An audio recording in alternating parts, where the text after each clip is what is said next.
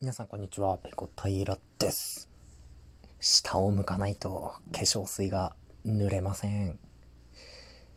えー、皆さん、風呂上がりなどに、まあ、特に女性の方なんかは、保湿のために化粧水塗るっていう方多いと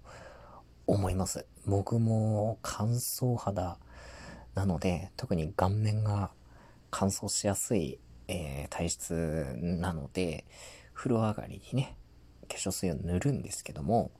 その時に必ず下を向かないと塗ることができないんですよ。普通は、まあ風呂上がりにね、あの、洗面所の鏡の前で、鏡に向かってこう化粧水を塗るという方が、まあ多いと思うんですけれども、僕はですね、これ、真下を向かないと、塗れないんですよ。えっ、ー、と、なんて言ったらいいんですですかね。ちょっとやってみると、体を、上半身をですね、えー、90度前に倒した状態で塗らないとダメなんですよ。いや、ダメなんですダメなんですよって、もうそんなの僕のさじ加減なんですけど、嫌なんですよ。もうなんでなのかなっていう考えてもよくわからなくて、まあ、多分、こう正面を向いて塗ると、こう垂れてきた化粧水が顎を伝ってくる感じが嫌なんですかね。そんなに垂れてくるほどサラサラの化粧水使ってないですし、そんなビタビタに塗るわけでもないんですけど、まあ、とにかく、なんかこう正面を向いて塗ることができないので、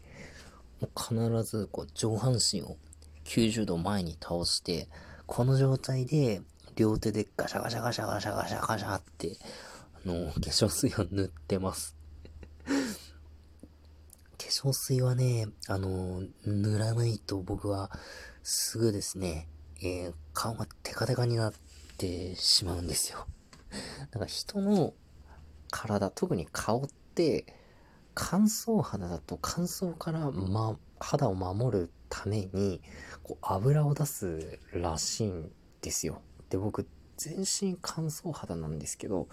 顔に至っては多分乾燥がひどすぎて、もう体が防御反応として、やべ油出さないとってことで出すんでしょうね、皮脂を。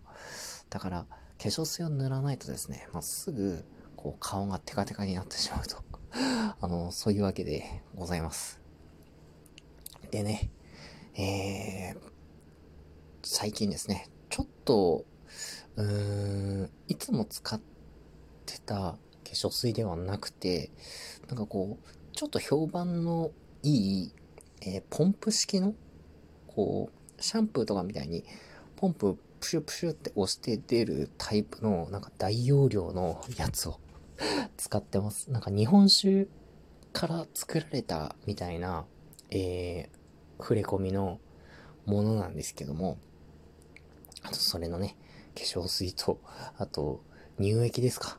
いやー、昔は考えられませんでしたよ。こんな化粧水だ、乳液だなんて、えー、使うものはね、軟弱だと、えー、思ってました。けど、えー、私もですね、え、多分年々こう肌が乾燥しやすくなって きてまして、ちょっと潤いをね、モイスチャーが欲しいと、潤いが欲しいぜということで、えー、ヨドバシで、この評判の良かった化粧水を、えー、買って今、えー、使っています。で、その時には、えー、正面を向くんじゃなくてね、えー、体を90度前に倒して、風呂上がりに化粧水を塗ってますっていう、まあそういうお話でした。え皆さんも何かこの行為をするとき、ま、通常ではない、まあ、通常というか一般的ではない姿勢を取らないと、あのできないこととかってないですか？僕結構いろいろあるような気がするんですけど、えこの収録までにちょっと他のこと思い出せなかったので 思い出せたらまた別の機会でちょっと喋りたいと思います。えー、というわけでですね、これから僕は風呂に行くわけですけども、また風呂上がりにですわね、風呂上がりには、